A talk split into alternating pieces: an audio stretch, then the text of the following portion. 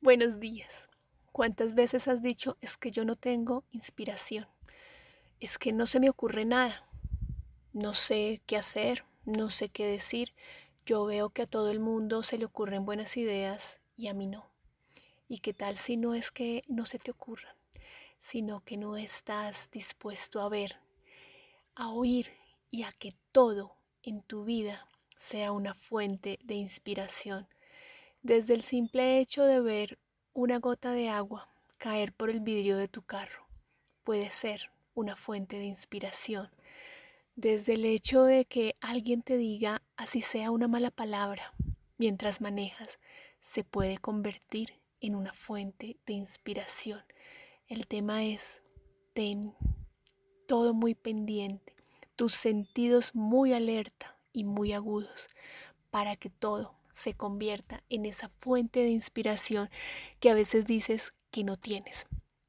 ¿Qué tal si hoy eres consciente en cada momento, en cada lugar donde estés, que todo lo que está a tu alrededor te puede inspirar para hacer cosas diferentes? Incluso no necesitamos que la inspiración sea algo wow, o sea, algo disruptivo. Simplemente te puedes inspirar en comprar algo para alguien, en tomar otro camino. Y el solo hecho de, no sé, alguien que te quiera limpiar el vidrio de tu carro, te puede inspirar a decir, ah, tal vez voy a coger por esta calle que veo aquí que hay algo importante. Y eso te puede llevar a una cosa y a la otra.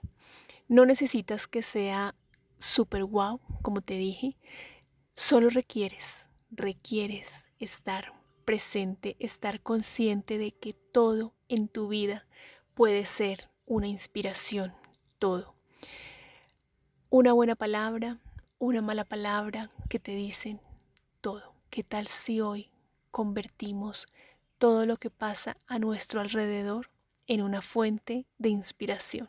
Un abrazo, Andrea González.